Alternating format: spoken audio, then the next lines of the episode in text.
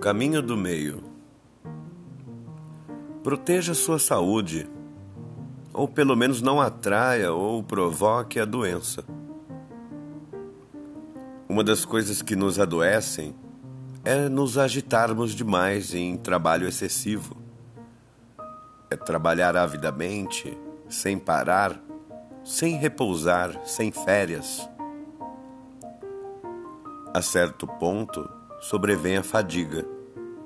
E com ela, uma grande variedade de doenças pode nos atingir. Outra coisa que nos adoece é exatamente o oposto.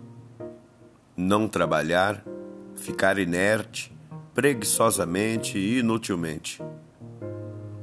A inércia é causa de enfraquecimento e atrofia.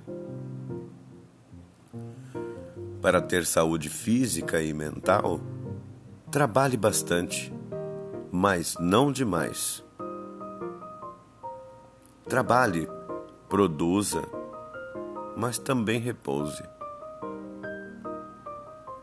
Que eu nunca me afaste do caminho do meio.